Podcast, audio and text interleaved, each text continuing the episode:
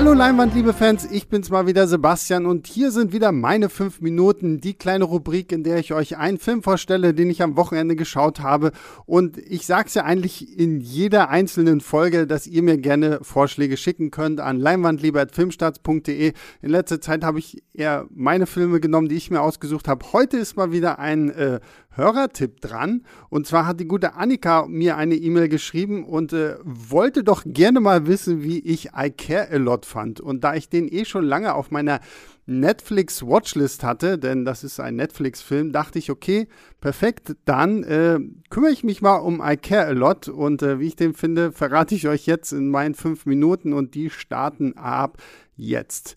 Äh, in I Care a Lot lernen wir Marla Grayson kennen. Das ist ein ziemliches Biest, gespielt von Rosamund Pike die quasi sich ihren Lebensunterhalt damit verdient, dass sie alte Leute mehr oder weniger ähm, auseinander nimmt. Also sie ist äh, quasi eine ähm, Fürsorgerin, eine Betreuungsdienstleisterin, die Leute, alte Leute in Altenheime schickt und daraufhin dessen Hab und Gut verkauft, damit sie quasi den Aufenthalt in diesem Altersheim irgendwie finanzieren kann und zwackt dabei ganz gut auch was für sich selbst ab.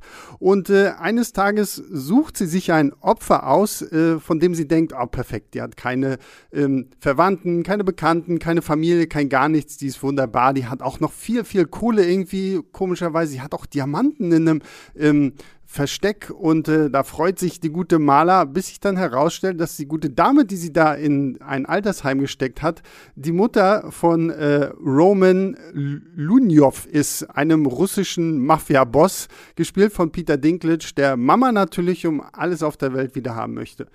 Und äh, ja, also ich weiß nicht, also I care a lot I don't care a lot. Muss ich ganz, ganz ehrlich sagen. Also dieser Film war für mich eine reine Katastrophe.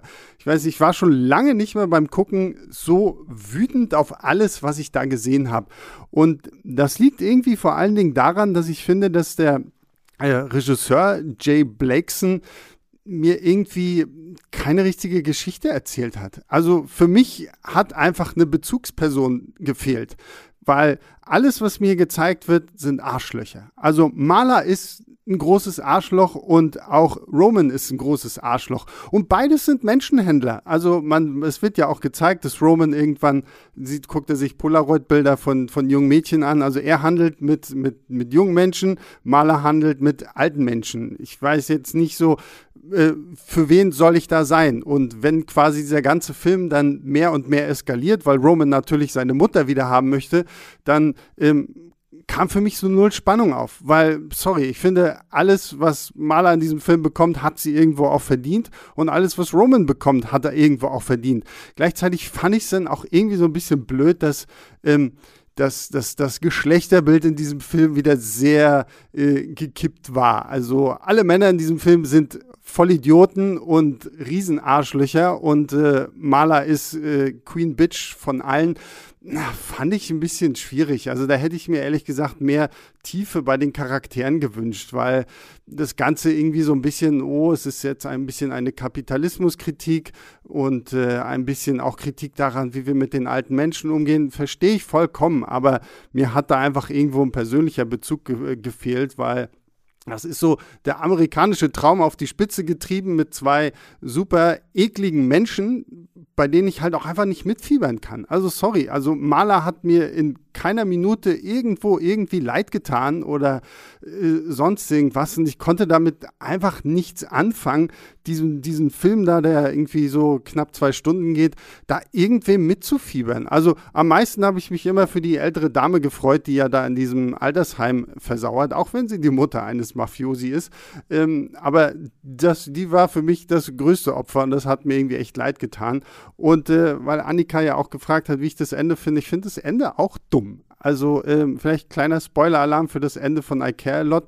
Ähm, diese, dass, dass Maler und Roman sich am Ende zusammenschließen, fand ich so irgendwie so, ja, okay, wow, was ist, was ist daran jetzt die Message und dass sie dann am Ende erschossen wird, weil der Typ, der am Anfang sie vor Gericht verklagen, verklagen wollte, weil sie seine Mutter in so ein Altersheim geschickt hat, fand ich auch so ein bisschen blöd und dadurch finde ich, hat dieser Film auch seine irgendeine Form von Botschaft erschossen. So, okay, also letztendlich sollen wir wissen, ähm, es lohnt sich doch alles nicht und man, mit, man, man, wird immer bestraft, weil Karma oder was. Also keine Ahnung. Rosamund Pike fand ich super so in, in der Rolle, wie sie sie gespielt hat, aber die Rolle an sich hat mir einfach nichts gegeben. Äh, Peter Dinklage ihn mal nach Game of Thrones wieder in was zu sehen, war auch super toll. Ihn fand ich auch super. Also schauspielerisch kann man an diesem Film nichts meckern. Aber alles andere war einfach nicht mein Film. Also der hat mich mehr aufgeregt wegen all diesen Sachen, auch dass sie, wie, wie schnell sie den russischen Mob da irgendwie äh, um die Ecke bringen kann und die sich selbst anstellen wie die größten Vollidioten, wo ich mir denke, okay, das ist die russische Mafia, die wird schon wissen, was sie tut. Und ähm, ja, weiß ich nicht. Also I Care Lot war wirklich, wirklich nicht meins. Sorry. Ähm, und damit äh, sind meine fünf Minuten auch schon wieder vorbei.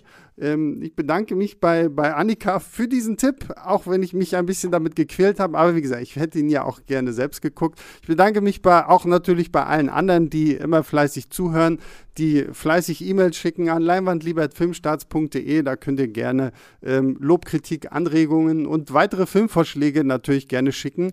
Äh, Filmvorschläge übrigens nicht nur für diesen kleinen Podcast, sondern natürlich auch immer für unseren großen Leinwand Leinwandliebe-Podcast. Äh, da müssen wir leider im Augenblick auch immer noch darauf hoffen, dass wir irgendwie schöne Filme haben, weil ins Kino gehen geht ja noch nicht.